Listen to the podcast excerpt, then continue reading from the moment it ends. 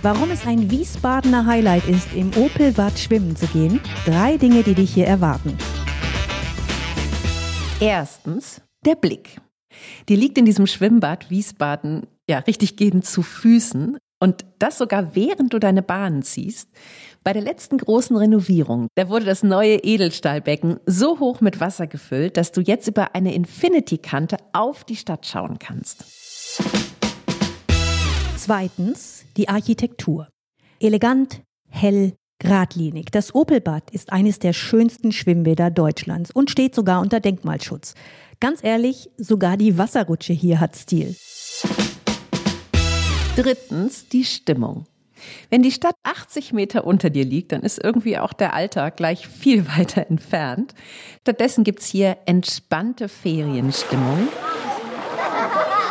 Viel Sonne, ein erhöhter Platz auf der Wiese, direkt mit Blick aufs Becken und ja, irgendwann wird's dich vermutlich dann doch packen und du steigst ins Becken mit den drei Lilien auf dem Grund. Aber ja, wenn nicht, ist auch gut. Geheimrat Opel, der Stifter des Bads, der hat die Anlage ganz ausdrücklich auch als Sonnenbad konzipiert. Und wenn du wissen möchtest, ob man auch nachts ins Opelbad kommt, dann hör rein in die passende Episode im Podcast Short Stories of Wiesbaden. Den findest du überall dort, wo es Podcasts gibt.